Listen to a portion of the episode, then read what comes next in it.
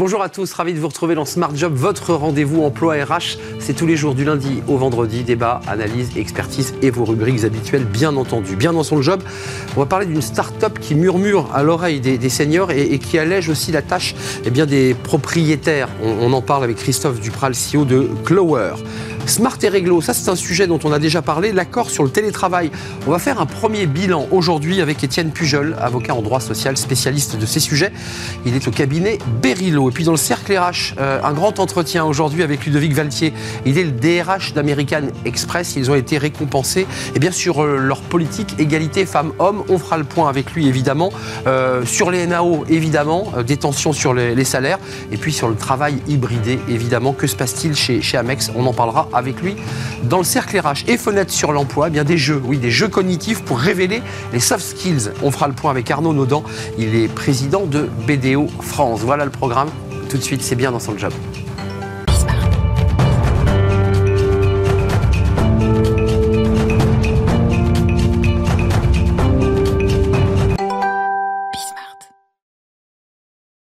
Bien dans son job. On parle d'une start-up. Alors c'est intéressant, c'est une start-up.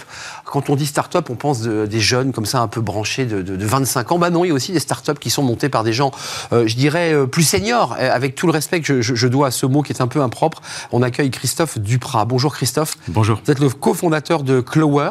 Oui. C'est un trèfle, c'est ça, ça veut dire trèfle? Ça vient de l'anglais clover, un trèfle. Clover, parce que mm. quatre, quatre fonctions dans votre start-up Quatre fonctions, effectivement. Gestion locative, comptabilité et fiscalité, moteur d'économie et conseil patrimonial pour les investisseurs immobiliers. Alors vous, avez des, vous venez d'horizons différents, euh, vous avez plus de 45 ans et vous dites on va monter notre boîte, on est à Station F. Mmh. Votre idée à la base, peut-être parce que vous l'avez vécu ou que vos clients vous l'ont raconté, l'irritant absolu quand on est un propriétaire euh, et, qui fait du, locatif, bah, c'est le moment où il faut remplir euh, tous les documents fiscaux euh, pour mettre les loyers, savoir ce qu'on a mis, on est en réel pas. C'est un pur casse-tête. Euh, c'est ça votre sujet. C'est un irritant. Les investisseurs sont très bien accompagnés quand ils font une acquisition quand ils font de la gestion aussi. Mais ensuite vient ce moment, cet irritant de la déclaration fiscale. Et là, aucun acteur n'arrive aujourd'hui à les aider. Donc ils sont seuls ou alors avec euh, auprès d'un cabinet d'expertise comptable, alors que eux-mêmes sont des tout petits clients vis-à-vis de ces cabinets-là. Donc il n'y a pas de dialogue, il n'y a pas d'échange et il y a beaucoup de frustration des deux côtés. Euh, concrètement, c'est l'idée, c'est que quand on parle de la start-up qui parle à l'oreille des seniors, euh, je ne dis pas que c'est le hasard, mais c'est un peu, par hasard. Ces seniors, en fait, pour certains ils sont auto-entrepreneurs, ils sont devenus indépendants, ils, sont, ils ont quitté le circuit euh, traditionnel du salariat, et eux, ils ont du temps et ils ont l'expérience pour gérer ça. Exactement. En fait, dans notre modèle opérationnel, on a souhaité déjà automatiser tout ce qu'on pouvait réaliser. C'est comme ça qu'on arrive à réduire les coûts. Mais derrière, quand on est jeune et qu'on veut bien faire les choses, quand je dis jeune, je parle d'une entreprise, et qu'on veut bien faire les choses, c'est important de bien vérifier ce qu'on fait et de ne laisser aucune erreur. Le fisc ne vous laissera faire aucune erreur. Donc on a besoin de vérifier tout ce qu'on produit, surtout dans les premières phases d'amorçage de l'entreprise. Alors ça c'est le concept, mais ensuite comment vous allez les chercher, ces fameux seniors dont on parle beaucoup dans l'actualité? Euh, Ils ont plein de compétences, ils ont de la valeur ajoutée. Comment on fait là? Comment vous leur proposez ce, ce deal? Alors au départ, ils ont une envie. C'est pas forcément des seniors qui ont quitté l'emploi, c'est des seniors pour la plupart qui sont déjà retraités. Donc des gens qui sont, qui sont sortis. Donc plus de 60 ans, plus de 65. Plus de 60 ans, plus de 65 ans, et qui ont une expertise, qui ont des expertises qu'ils ne peuvent plus aujourd'hui mettre en valeur, qu'ils ne peuvent plus rendre utiles. Et cette utilité, qui est au cœur des valeurs de l'entreprise, on a souhaité leur rendre. Et donc de, les, de, leur démontrer de leur utilité. Ça veut dire que ces seniors aujourd'hui, on allait chercher les premiers pour amorcer le modèle, on a construit notre algorithme avec eux et eux-mêmes, on les a maintenant intégrés à notre modèle opérationnel. Donc chaque Très concrètement, chaque liasse fiscale qui est produite par Clower, elle est vérifiée par un comptable expérimenté à la retraite avant d'être télétransmise au fisc. Donc on est bien d'accord, quand on dit senior, c'est d'abord la compétence que vous visez, ce sont des comptables, des, commissaires aux comptes, des experts comptables, des gens qui ont fait ça toute leur vie et qui vont verrouiller. Euh, ça représente quoi le marché là? Parce qu'on s'adresse à qui? Vous vous adressez à un marché de combien de personnes là? En termes de seniors ou en termes non, non, de ceux qui doivent remplir leur petite feuille là. Alors en France, c'est 3 millions d'individus d'investisseurs immobiliers qui doivent remplir leur déclaration de revenus locatifs. Pour ça, les deux tiers le font en autonomie, avec du stress, du temps, de l'erreur, qui coûte cher hein, en termes d'erreur. Et un tiers font appel à plutôt des cabinets d'expertise comptable. Euh, ils font appel à leurs experts et vous, vous prenez ce, marché intermédiaire pour aller les. Qu'est-ce qu'ils vous disent ces seniors? Parce que ce qui est intéressant dans notre émission, c'est de savoir comment vous remettez, je dirais, vous remettez en mouvement ces, ces seniors retraités. Qu'est-ce qu'ils vous racontent? Alors déjà, ils sont emballés par le principe. Ils disent oui, oui, ça, je sais parfaitement le faire. Je le fais plus, je m'y remets. Donc, on a parfois des modules de formation pour vérifier qu'effectivement, ils sont au goût du jour parce que la fiscalité, elle évolue d'année en année. Donc, si on s'est décroché il y a 4 ans, il faut refaire un petit catch-up sur euh, où est-ce qu'on en est aujourd'hui. Et ensuite, on a installé donc vraiment ce, ce, ce on ça un workflow, euh, cette démarche où on envoie les éléments pour vérification, il vérifie, il trouve des optimisations, soit uniques, qui vont servir un client, soit hmm, modélisables, modélisables qui vont servir tous nos clients demain. Vous dites, euh, il y a l'IA. Comment elle s'inscrit cette IA Parce que moi j'ai l'impression que, je ne dis pas qu'on recevait la feuille hmm. par courrier, j'imagine que vous l'envoyez par mail, mais euh, comment elle intervient l'IA là dans le travail de... Elle intervient très en amont. C'est vraiment la partie algorithmie qui ensuite seulement est vérifiée par nos seniors. L'IA, elle intervient pour la reconnaissance des transactions. Très concrètement, on se connecte au compte bancaire de nos utilisateurs et on reconnaît les loyers, les mensualités, les charges locatives, les assurances. Tout ça, ça alimente complètement automatiquement la compta et la déclaration fiscale, qui ensuite est donc prête à être vérifiée. Un mot avant de nous, quitter, vous avez évoqué le trèfle à quatre feuilles, donc qui porte chance. Euh, le conseil, il arrive quand À quel moment? Parce qu'une fois que la personne, vous lui avez rendu le service, euh, à quel moment, là, vous implémentez le conseil? Vous, vous appuyez sur vos seniors ou là, c'est une équipe dédiée euh, sur le conseil? Alors, c'est les deux. La première partie, elle est là aussi algorithmique. C'est-à-dire qu'on va se rendre compte dans un portefeuille immobilier donné, quelle est la stratégie patrimoniale du client, du cash flow, du patrimonial, de la défisque ou de la transmission. On va se rendre compte lequel des biens du portefeuille va tirer vers le haut ou tirer vers le bas. On va modéliser des nouveaux régimes fiscaux qui sont possibles, qui sont plausibles pour le client, et on va lui dire, voilà, si vous transformez tel régime fiscal, ou même si vous arbitrez un bien en faveur d'un autre, voilà ce qui va se passer, alors que voilà ce qui se passe si vous faites rien. Donc ça, c'est le conseil qui est sorti de l'algorithme. Ensuite, il faut aller le passer, le transférer, le transmettre ce conseil. Et cette transmission, elle peut être qu'humaine, bien sûr.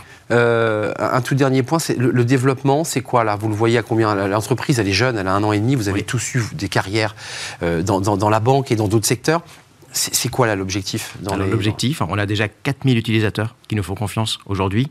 L'année prochaine, on sera déjà un leader en France de ce domaine-là et on cherche vraiment à révolutionner cet aspect euh, fiscal à travers l'Europe. Il y a une saison hein, pour, le, pour remplir. C'est quoi votre grosse saison? Avril, mai, juin. On est d'accord. C'est les trois mois sur lesquels vous allez avoir un focus incroyable de clients qui vont vous dire je suis perdu, je ne sais pas dans quelle case le mettre, je ne sais pas comment faire. Et puis évidemment, n'oublions pas qu'il y a quand même un, avantage à, travailler avec ces seniors, c'est le, conseil. Ils ont un recul et une expérience. Merci euh, Christophe Duprat. Euh, Clover, Merci beaucoup. C'est bien ça, hein? C'est ça. Euh, L'un des fondateurs. Vous êtes quatre? Nous sommes trois cofondateurs. Trois cofondateurs. Une équipe de 14 personnes. Et 14 en plus de nos seniors qui nous aident sur cette partie euh, vérification. Merci de nous avoir rendu visite. Vous avez compris ce qu'il vous restait à faire, évidemment, quand vous êtes face à ces feuilles, ces abscons complexes. Euh, bah, faites-vous aider et accompagner. Merci de nous avoir rendu visite. On fait du droit. Bah, tiens, ça, c'est pas très éloigné de ce, que, de ce que vous proposez. Et on parle aujourd'hui des, des, accords télétravail. Bah, c'est l'occasion de faire un premier bilan et on va le faire avec Étienne Pujol. On parle des accords télétravail. Alors, du télétravail, on en parle depuis euh, bah, presque deux ans, parce que le Covid est, finalement pas si loin que ça. Mm. Euh, et on en parle avec Étienne Pujol. C'est l'occasion de faire le bilan des accords télétravail. Étienne, vous êtes avocat en droit social au cabinet euh, Berilo. c'est vrai qu'on a une vision un peu plus précise de, des accords qui ont été signés, parce que sur ce plateau, on posait souvent la question alors, on est reparti comme avant ou le télétravail s'est imposé? Ça permet d'avoir une vision un peu globale du, du sujet. Oui, alors ça entérine effectivement que nous, praticiens, nous, voyons. Mais là, effectivement, la DARES, qui est l'organe statistique euh, du gouvernement, a publié il y a quelques jours une, étude de tous les accords qui ont été déposés en 2021 qui avaient trait au télétravail. Donc, ça représente plus de 4000 accords qui ont été déposés. Et ça donne effectivement une perspective assez intéressante post-année de confinement où le télétravail a été plutôt contraint, euh, de ce que les entreprises ont mis en place comme best practice, comme disent nos amis anglais, euh, en matière de télétravail. Alors, qu'est-ce qu'on peut retenir de ces accords qui ont été signés Parce qu'il y a eu beaucoup d'accords télétravail signés. Alors déjà, déjà premier euh, élément euh, très intéressant pour, euh, pour nous praticiens, c'est qu'il y a eu beaucoup d'accords qui ont été déposés. C'est-à-dire que, vous le savez, le télétravail, on peut le faire soit par décision unilatérale de l'employeur, soit par accord d'entreprise. Et là, on constate que le dialogue social relatif au télétravail a été extrêmement actif, puisqu'il y a plus de 4000 accords qui ont été conclus sur le télétravail. Si on compare à l'année 2019, qui était un peu l'année de référence, il n'y en avait que demi, un peu plus de 2300. Donc vous voyez, on a quasiment doublé le nombre d'accords télétravail. Donc ça montre la vigueur du dialogue social dans les entreprises.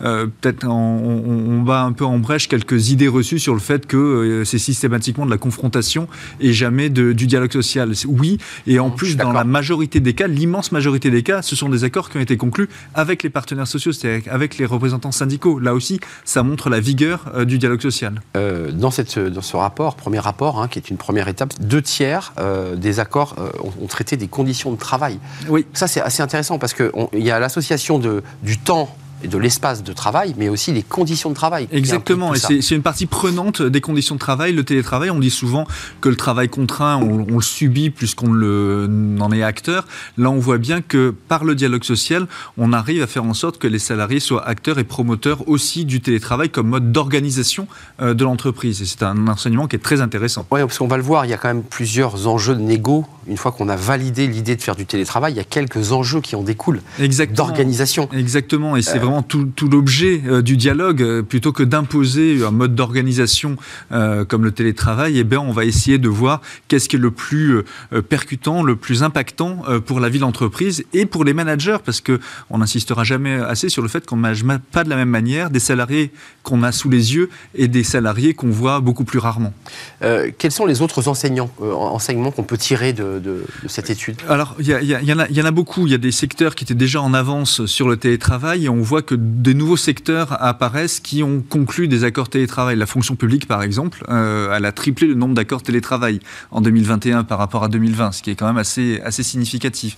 D'autres secteurs d'activité, le commerce, le transport, la logistique, ont aussi signé des accords euh, télétravail. Donc ça, couvre des secteurs d'activité beaucoup, plus grands. Alors là, Étienne, on va rentrer dans, ce qui se dégage de ces accords, parce que euh, dès le début, bah, les gens pensaient que ça serait bah, l'obligation d'un vendredi pour tout le monde. En fait, non, c'est très disparate, en fait. C'est assez disparate alors il y a des tendances qui se dégagent, mais, euh, mais on voit effectivement que euh, des, des, des, retours d'expérience permettent de construire. D'ailleurs, ce qu'on remarque aussi, c'est que les accords sont l'immense majorité d'entre eux des accords à durée déterminée, de un an, renouvelable, ce qui permet bah, de remettre euh, quelque part le, travail. Puis de se réadapter à. Exactement, de coller au plus près de l'organisation. Et ça, c'est un enseignement qui est extrêmement riche, extrêmement positif, parce que ça nourrit le dialogue social aussi. Quelques éléments quand même, parce qu'il faut une moyenne de trois mois d'ancienneté pour accéder au télétravail. Oui, ça, c'est intéressant ça c'est intéressant, c'est une surprise. On arrive dans la boîte, euh, on peut pas être tout de suite en télétravail. Non, et, je dirais que c'est plutôt simple parce que ça permet aussi de s'intégrer dans les équipes. On, le voit, on constate. Aujourd'hui, on vient à l'entreprise plus pour la machine à café et les interactions sociales que pour produire. La phase production, on est beaucoup plus productif quand on est chez soi parce qu'on n'est pas dérangé, on n'est pas perturbé, etc. Quand on arrive à éliminer les Teams. Mais, euh, mais d'une manière générale, effectivement, on constate que euh, il faut une condition d'ancienneté, voire que parfois les, CDD sont exclus du, du télétravail pour euh, justement qu'ils s'imprègnent de la culture d'entreprise plus rapidement. Enfin, ça veut dire aussi, j'interprète, mais que quand on accède au télétravail, c'est que c'est une sorte de gratification. Et le CDD peut le prendre comme ça, en disant, moi, je n'ai pas droit au télétravail. Euh, oui, c'est ça peut être vu comme ça. Mais, parce que ça concourt aussi à la qualité de vie au travail et à l'épanouissement euh, des, des, collaborateurs. Et puis enfin, ça c'est l'élément dont on a beaucoup parlé, mais c'est validé à travers ce que vous nous apportez ce matin, c'est l'hybridation. Ouais. Euh, y a le full remote, non? Full remote, non. Il bah, faut dire beaucoup d'entreprises, notamment des GAFAM, en reviennent, et pas uniquement chez Elon Musk, mais euh, mm. beaucoup d'entreprises en reviennent en disant ben, nous, on a perdu totalement contact avec nos collaborateurs. À la limite, ils seraient prestataires de services indépendants, ça serait exactement la même chose. Donc, on fait pas de lien social. Donc, la moyenne, c'est plutôt deux jours par semaine, euh, avec des jours fixes et des jours volants. beaucoup d'accords, là aussi, c'est plutôt un retour d'expérience, prohibe le télétravail le vendredi et le lundi, constatant que les salariés euh, soit étaient moins productifs, soit étaient quasiment pas joignables le vendredi et le lundi, probablement pour des raisons personnelles. Euh, euh, et, voilà, des conditions d'ancienneté, des conditions de réversibilité aussi, c'est-à-dire faire en sorte que si le collaborateur ne souhaite plus télétravailler, il a la possibilité de, revenir travailler sur. C'est pas gravé dans le marbre. Non, exactement. Il faut que ce soit souple et le fait que les contrats soient à durée déterminée, enfin les accords collectifs, pardon, soient à durée déterminée, ça concourt aussi à cela. Oui, on peut le retravailler au fil de l'eau dès que la période est terminée. Il nous reste reste une minute, ça c'est un sujet qui avait été évoqué sur ce plateau, c'est les, les, frais liés au télétravail. Les frais liés au télétravail. Là, ça a négocié dur, là. Et, ça, ça a négocié dur. Alors, bon, dans, 8 cas sur 10, 8 accords sur 10, euh, euh, l'accord prévoit la fourniture par l'employeur euh, du matériel de soutien, et mmh. notamment un ordinateur portable. Normal. quand le télétravail est plus long, c'est-à-dire quand c'est à partir de 3 jours, ils fournissent aussi un second écran, une souris et un clavier pour des conditions d'ergonomie et éviter les troubles musculo-squelettiques ou la fatigue visuelle. La chaise, le bureau? La chaise, le bureau, un bureau séparé aussi, c'est-à-dire qu'on s'assure que le collaborateur a des conditions de travail qui sont décentes pour éviter des conséquences. Donc Étienne, là je parle à l'avocat, quand on a un petit appartement à Paris, l'option du tiers-lieu pris en charge par l'entreprise. Bah, c'est mieux. on est d'accord. C'est mieux. Oui, oui. Bah, encore une fois, on l'a souvent dit sur ce plateau, euh, l'employeur a l'obligation de prévenir euh, les risques euh, professionnels sur la santé. Donc effectivement, si les conditions ne sont pas réunies pour que le collaborateur télétravaille dans un environnement propice, il vaut mieux privilégier un tiers-lieu. Merci Étienne Pujol de nous avoir éclairé sur ce sujet de, télétravail avec des, éléments concrets, précis, avec un mot à retenir, le dialogue social eh bien, a bien fonctionné au niveau des entreprises. Ça, et ça devrait s'inscrire dans la durée, et c'est effectivement le, point qu'il faut retenir. Puis on en reparlera dans un an pour, pour tous les accords qui vont s'arrêter, être renouvelés ou pas. Exactement. Merci Étienne Pujol, avocat en droit social, cabinet Berilo. On fait une courte pause et on va s'intéresser dans le cercle RH aujourd'hui eh bien, au DRH d'American Express. Amex, tout le monde connaît cette marque évidemment. Euh, on va faire le point avec lui parce qu'ils ont été récompensés sur euh, eh bien, leurs actions en matière d'égalité femmes-hommes. Et puis on fera le point évidemment sur les négos de salaire et puis sur euh, la manière dont ils eux-mêmes en envisage l'hybridation du, travail. On fait le point, c'est un grand entretien avec le DRH d'Amex.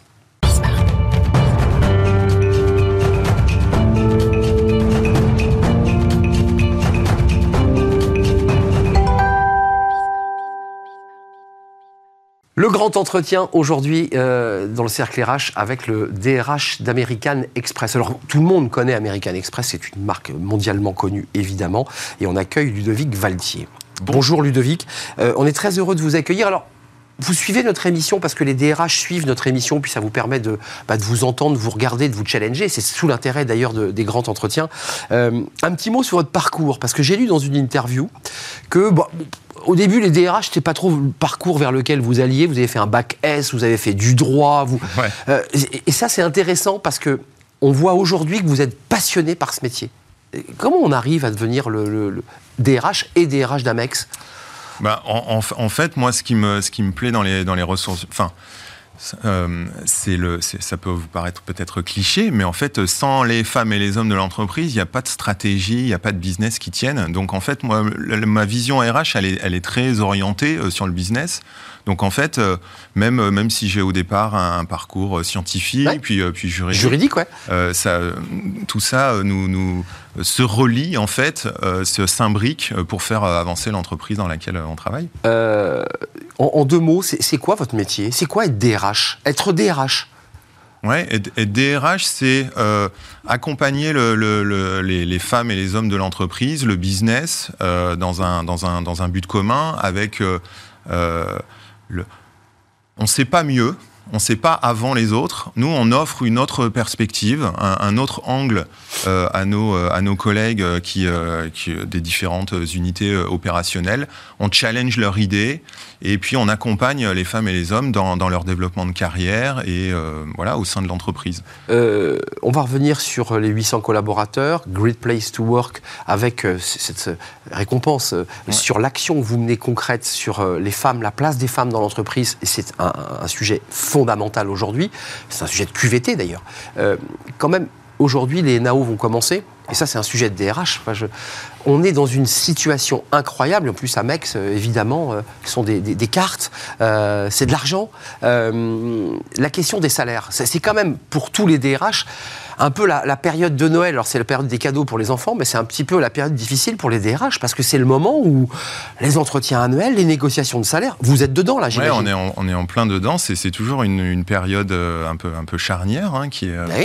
Euh, et, et, et, ça prend encore plus d'ampleur effectivement dans le, dans le contexte économique qui est, qui est le nôtre avec la, la crise autour de l'énergie, euh, euh, les conflits qu'on connaît tous, euh, l'inflation. Donc donc on s'efforce d'accompagner et de, soutenir nos collaborateurs. Comme j'ai dit, c'est, sans eux, il n'y a, rien qui est possible. Donc il faut qu'on puisse les accompagner aussi dans ces moments-là. Évidemment, je ne vous pose pas la question de savoir jusqu'où on peut aller. Il y a un débat sur l'indexation des salaires, sur l'inflation. La plupart des économistes, et j'allais dire même des, des, DRH hein, et des patrons disent, mais attendez, c'est pas possible parce que parce qu'on va arriver à 7, puis à 8, et si on indexe, on s'en sort pas. Euh, chez Amex, il y a un chiffre que j'ai trouvé très intéressant, et on va revenir hein, sur euh, l'égalité femmes-hommes, mais la fidélisation des collaborateurs. Ça, c'est très intéressant parce que c'est un chiffre impressionnant. 14, ans hmm. d'ancienneté en moyenne. Ouais ça, ça, joue aussi dans les entretiens annuels. Ça veut dire que les salariés veulent rester, vous disent qu'ils y sont bien, que c'est ça qu'ils vous disent Oui, mais euh, ce que, ce que, j'espère et ce qu'on va pouvoir aborder, c'est que euh, aujourd'hui, euh, les collaborateurs et aussi les, candidats pour nous rejoindre, et notamment les jeunes candidats, le salaire, c'est hyper important, ça l'a toujours été, ça le sera toujours, mais les, les, candidats sont très attentifs à beaucoup d'autres dimensions, et notamment les dimensions d'inclusion et de diversité, de, la, de culture d'entreprise euh, et, ça compte beaucoup dans leur, dans leur choix de rejoindre une entreprise ou pas euh, aujourd'hui. Mais dans votre évolution de, métier, tant chez, chez Amex que dans des, expériences précédentes, vous, vous, dites quand même le monde est, est en train de vraiment changer devant mes yeux, devant les yeux des DRH. C'est une évidence.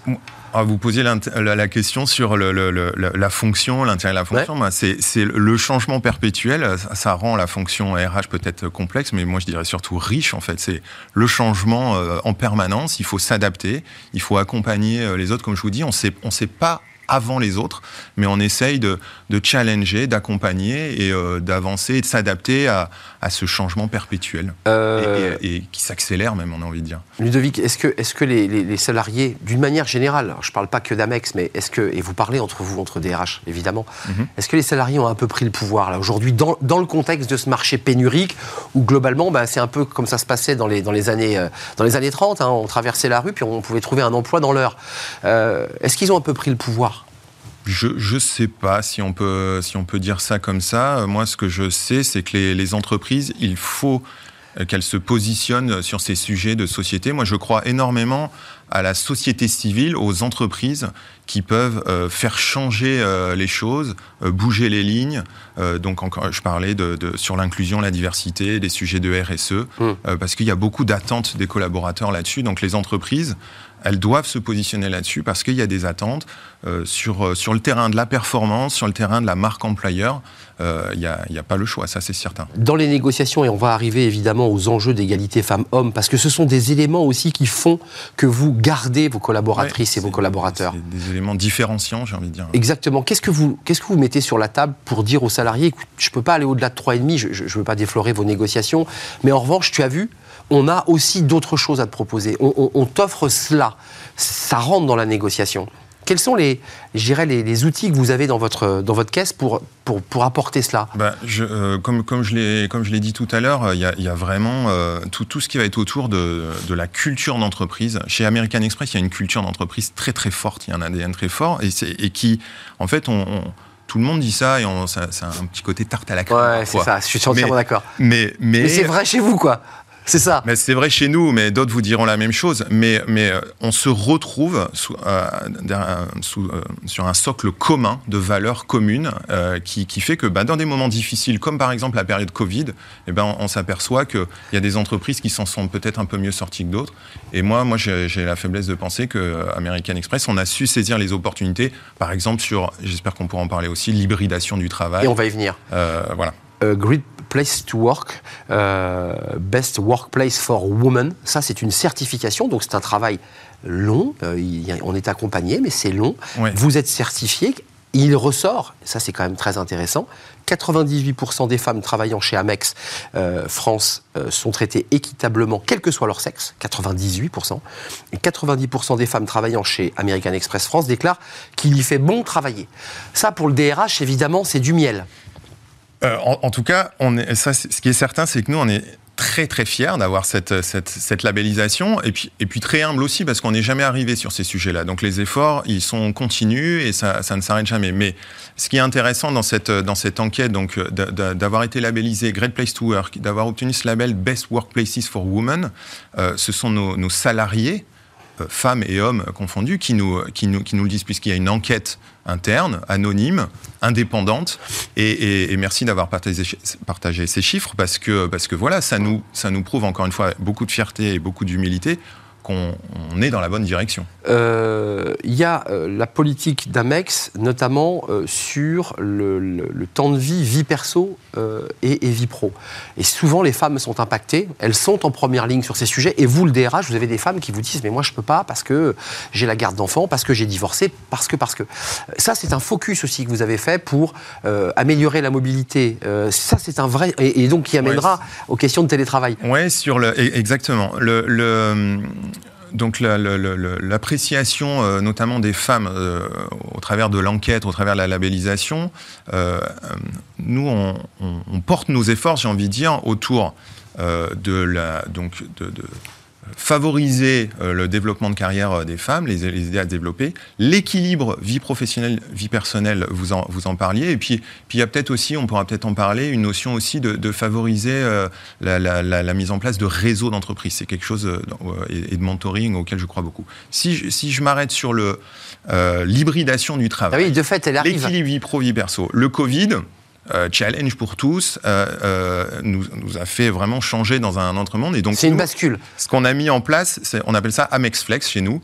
C'est vraiment c'est trois jours à la maison, deux jours au travail. Trois jours maison, deux jours travail. Deux jours au, bureau. On a un avocat juste avant qui disait que la moyenne des accords télétravail, c'était plutôt trois jours travail, deux jours maison. Ben, hein. Nous, on a été plus loin. Vous allez plus loin. On a été plus loin et on a même encore été plus loin parce que ce que je vous dis là, c'est la formule standard et on a, on a même offert aux collaborateurs qui en qui le demandaient la possibilité de travailler aussi en, 100% virtuel.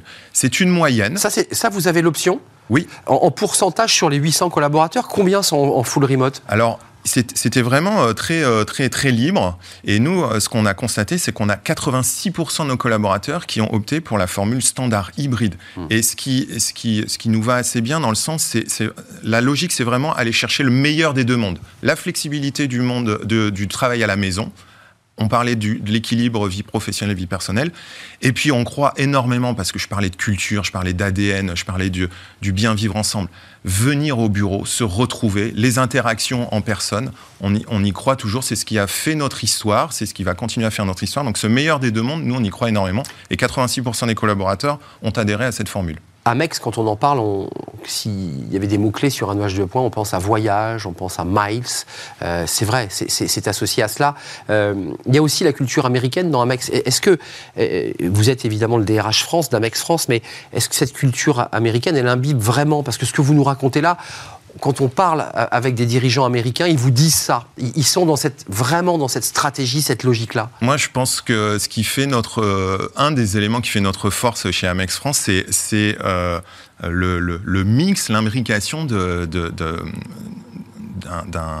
d'une multiculturalité en fait. On est Amex dans le monde, c'est plus de 70 000 collaborateurs. Amex en France, c'est 800 800 collaborateurs. On a cette clairement euh, cette euh, culture anglo-saxonne, mais on, y apporte aussi euh, notre culture française et européenne et toutes les entités autour de nous aussi. Donc moi, je pense que c'est vraiment la combinaison des deux qui nous permet aujourd'hui d'être très agile. Et puis, j'ai la faiblesse de penser, notamment sur l'hybridation par exemple, plutôt, plutôt différenciant. On va, on va vraiment à l'avant chercher des, choses. Dans les engagements QVT, parce que c'est ces choses qui d'ailleurs sont normatives aujourd'hui, hein, c'est les, les, index pénicaux, et vous êtes évidemment, grâce à cela, vous aurez un très bon index. Il y a l'inclusion, il y a la diversité, il y a l'idée d'ouvrir les entreprises euh, eh bien, euh, à une population la plus large, dont une partie se sent exclue. Quels sont vos engagements en matière d'inclusion? Vous avez vu que le sommet de l'inclusion a fermé ses portes il y a quelques jours, c'était au ministère de l'économie et des finances. Et euh, quels sont vos engagements? Moi, il faut, Notre stratégie, elle, est, euh, elle, doit, pour euh, porter ses fruits et porter de l'impact, elle, doit s'inscrire à, plusieurs niveaux.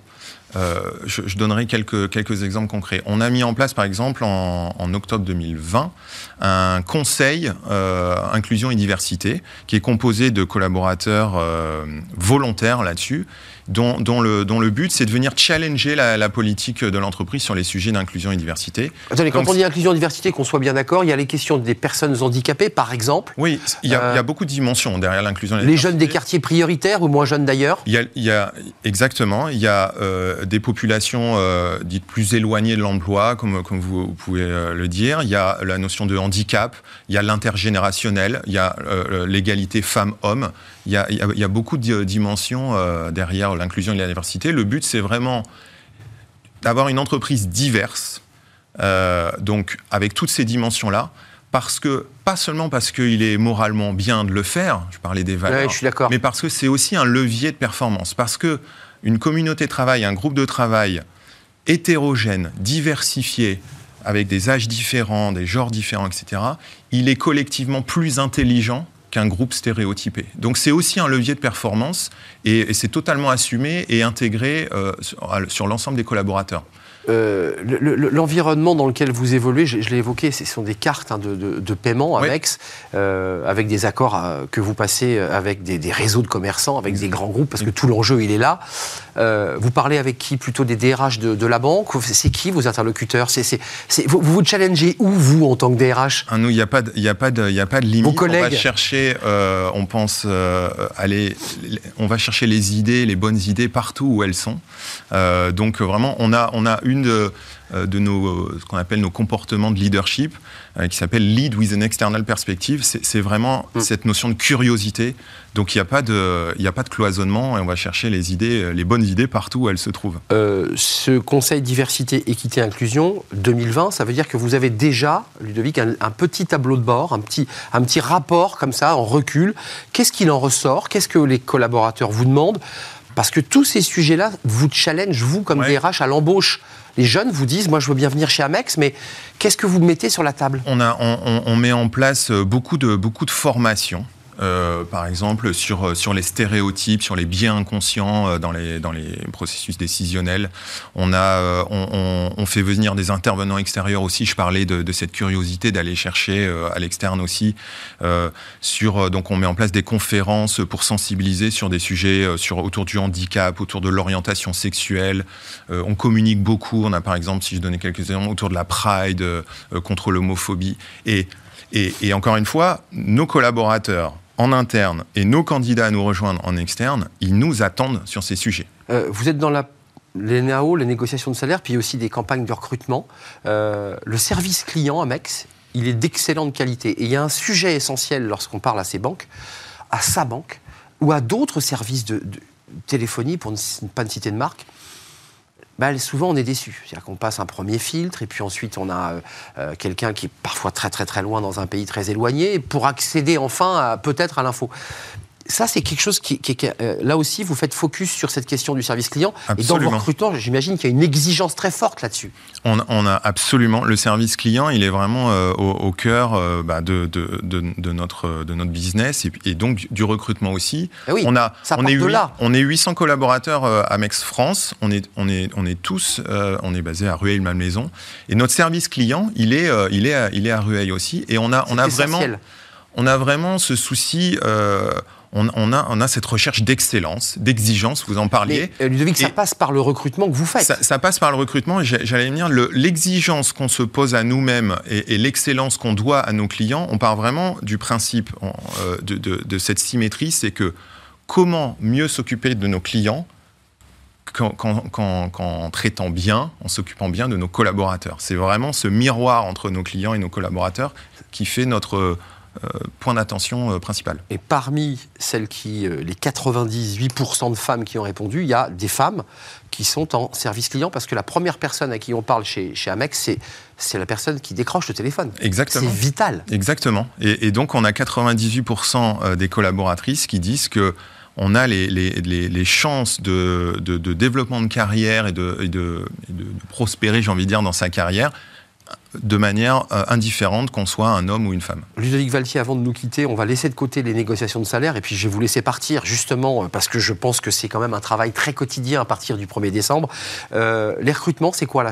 Est-ce qu'on est dans un moment, dans une situation économique compliquée est-ce que pour l'instant, en termes de recrutement, vous dites ou vous continuez à accélérer sur les recrutements? Nous, ben, notre focus, on l'a, on, dit, c'est sur le service client. Ça reste toujours une réalité, avec une compétitivité très forte. Toutes les entreprises, euh, voilà. Dans votre secteur, et, et, euh, et, si on fait le lien avec les sujets qu'on a abordés, d'inclusion, diversité, etc. Pour vous, c'est, fort, ça. C'est eh ben oui, J'ai parlé de levier de performance c'est au cœur de notre business et c'est euh, pour euh, l'attractivité, la rétention de nos meilleurs talents et l'attractivité des talents, évidemment que ce sont aussi des sujets euh, capitaux. Donc pour recruter les meilleurs collaborateurs, offrez-les les meilleures conditions de travail. C'est ça votre stratégie. Exactement.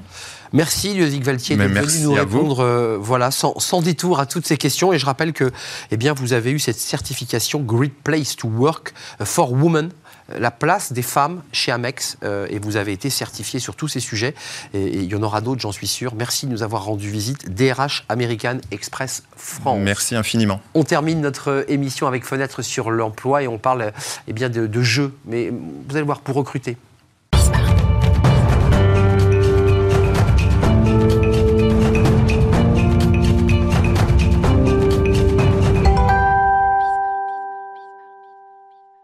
Fenêtre sur l'emploi, des jeux cognitifs pour révéler des soft skills, donc pour recruter. On en parle avec Arnaud Naudan. Bonjour Arnaud. Bonjour. Je suis ravi de vous accueillir. Vous êtes le président de BDO France. Alors, avant de faire le focus sur ces jeux cognitifs, parce que c'est très intéressant, c'est une nouvelle manière de recruter, euh, BDO, c'est quoi?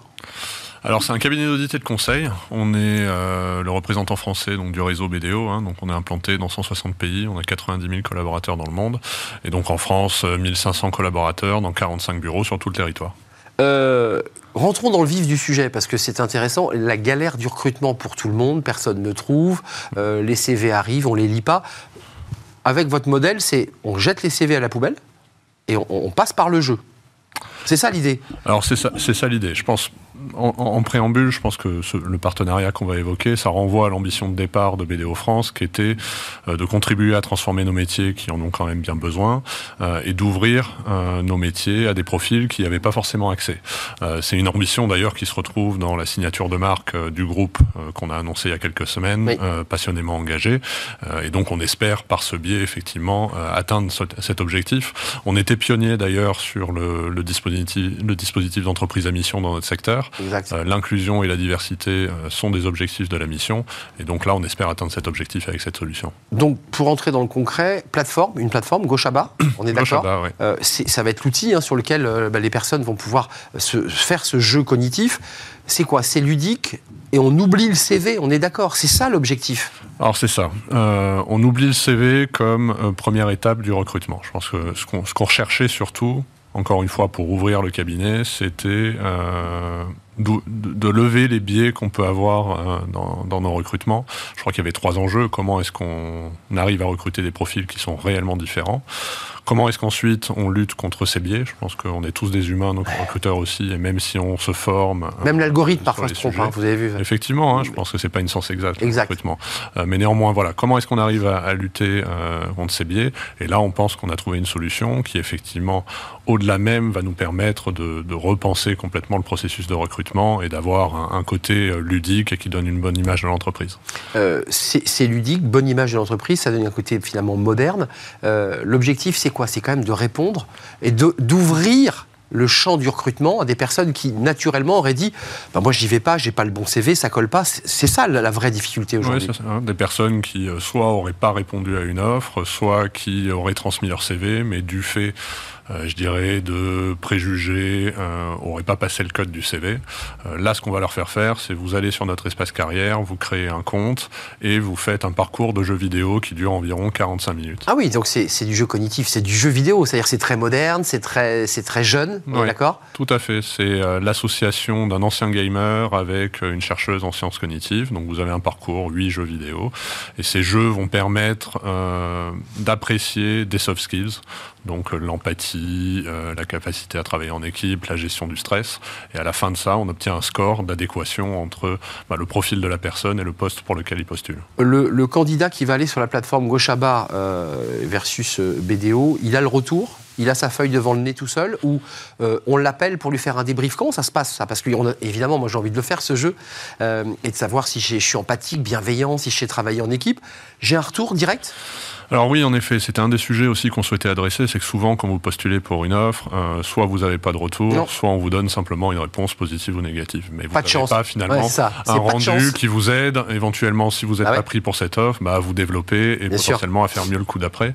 Euh, donc là, effectivement, tous les candidats auront un rapport euh, avec bah, comment est-ce qu'ils se sont comportés, un peu un test de personnalité. je pense que ce qui était intéressant aussi dans la solution, c'est, enfin, je ne sais pas si vous avez fait des tests de personnalité dans votre, dans votre vie, mais la façon dont les questions sont posées, elles sont très biaisées. Si on vous dit euh, quand vous êtes en groupe, est-ce que vous aimez interagir avec les gens? Bon, si on vous pose cette question dans un processus bah, de recrutement, il faut répondre oui. Hein. Vous allez répondre oui. Bah oui. Exactement. Donc le résultat est biaisé euh, par définition. Là, on les fait jouer à un jeu vidéo. C'est très intéressant à voir hein, et à tester. Et effectivement, à la fin, on transmet un rapport au candidat qui lui permet de se positionner. Donc ça veut dire qu'on lui dit globalement à l'issue de ce, retour d'expérience, c'est une expérience, euh, c'est bon, vous passez l'étape au-dessus, il a aussi cette réponse-là où il a un retour sur lui-même Alors, il a un retour sur lui-même. Ensuite, dans tous les cas, ben, nos recruteurs, nos équipes RH et les métiers euh, auront une restitution et ça nous permet après d'aller dans la deuxième phase du recrutement et donc euh, dans l'entretien avec nos équipes. Arnaud, il nous reste un petit peu de temps. souvent, on disait que le, jeu cognitif, et il y a plusieurs autres options de, de jeux de ce type sans CV, c'est pour des postes à faible qualification. Vous le contestez, ça? Parce que j'ai le sentiment que ça marche aussi pour des postes à haute qualification. Ah oui, complètement. Hein. De toute manière, dans le groupe, on ne recrute euh, essentiellement bah, que des personnes. On vend de la prestation intellectuelle. C'est pour ça que je pose la, question. pour nos clients. Euh, donc, euh, non, moi, je, je pense et d'expérience que les personnes qui sont les plus aptes à performer dans nos métiers, il y a le vernis technique, mais le vernis technique, c'est notre, job. Bah ouais. hein. C'est nous qui formons les équipes. nous, ce qu'on va chercher, c'est plutôt des personnes qui ont la tête bien faite, qui arrivent à travailler avec un client, qui se posent les bonnes questions et donc ça, c'est vraiment dans les soft skills qu'on voit si un profil performe ou pas. Donc je, pense réellement que ce type d'approche s'applique essentiellement à nos métiers. Gauchaba BDO. Gauchaba, c'est la plateforme, on l'aura compris, qui, qui, était, euh, sur laquelle il y a ce, jeu vidéo. Mhm. Vous avez déjà un retour là de, de, où ça démarre? Ça démarre. On teste là, on a implémenté. D'accord. N'allez pas tout de suite sur Gauchaba, c'est pas encore euh, ouvert. Il faut savoir que pour qu'on ait les résultats qu'on attend, il faut paramétrer euh, l'algorithme sur bah, des poules de collaborateurs qu'on a fait en interne. Donc je veux dire, c'est quelque chose qui, donc qui, joue et qui crée de la qui crée de la data et de l'expérience. Qui, qui, crée de la data. Donc on prend des, performeurs, on regarde comment est-ce qu'ils agissent, ça permet de paramétrer l'outil et derrière d'avoir des résultats qui sont euh, le plus fins et le moins biaisés. C'est intéressant ce que vous nous dites, vous faites rentrer dans les coulisses parce qu'en fait, pour que l'algo fonctionne bien, il faut que vous ayez aussi un panel en amont. Il a besoin de data. Et il a besoin de data et que le panel soit pas biaisé non plus. En effet. Si vous mettez que des performeurs, euh, bah, ça modifie le jeu, quoi. Ouais, mais il n'y a que des performeurs chez nous. Vous avez que des performeurs. C'est ça que je voulais vous faire dire, euh, Arnaud Naudan. Exactement. Merci d'avoir posé la question. Mais j'ai indirectement, je vous l'ai fait dire. Merci Arnaud. Vous êtes le président de BDO France. 90 000 collaborateurs dans, dans le dans groupe. Le monde, en France 2000. 2000 collaborateurs. C'était un plaisir de vous accueillir. N'allez pas tout de suite sur la plateforme. Elle ouvre quand la plateforme? On pense que d'ici euh, début d'année, on va dire premier trimestre 2023, on sera opérationnel. Eh bien, vous voudrez nous en parler quand elle fonctionne vraiment. On essaiera de la voir en vrai, cette, euh, cette, euh, cette, plateforme. Merci à vous. Merci à vous, Arnaud, d'avoir conclu notre émission. Merci à vous tous de nous suivre avec fidélité. Merci à toute l'équipe. Merci à Xavier pour la réalisation. Merci Alexis pour le son. Merci à Nicolas Juchat. Et merci à Lily pour l'accueil invité. C'était un vrai plaisir de partager ce moment. Portez-vous bien. Je serai là demain. Bye bye.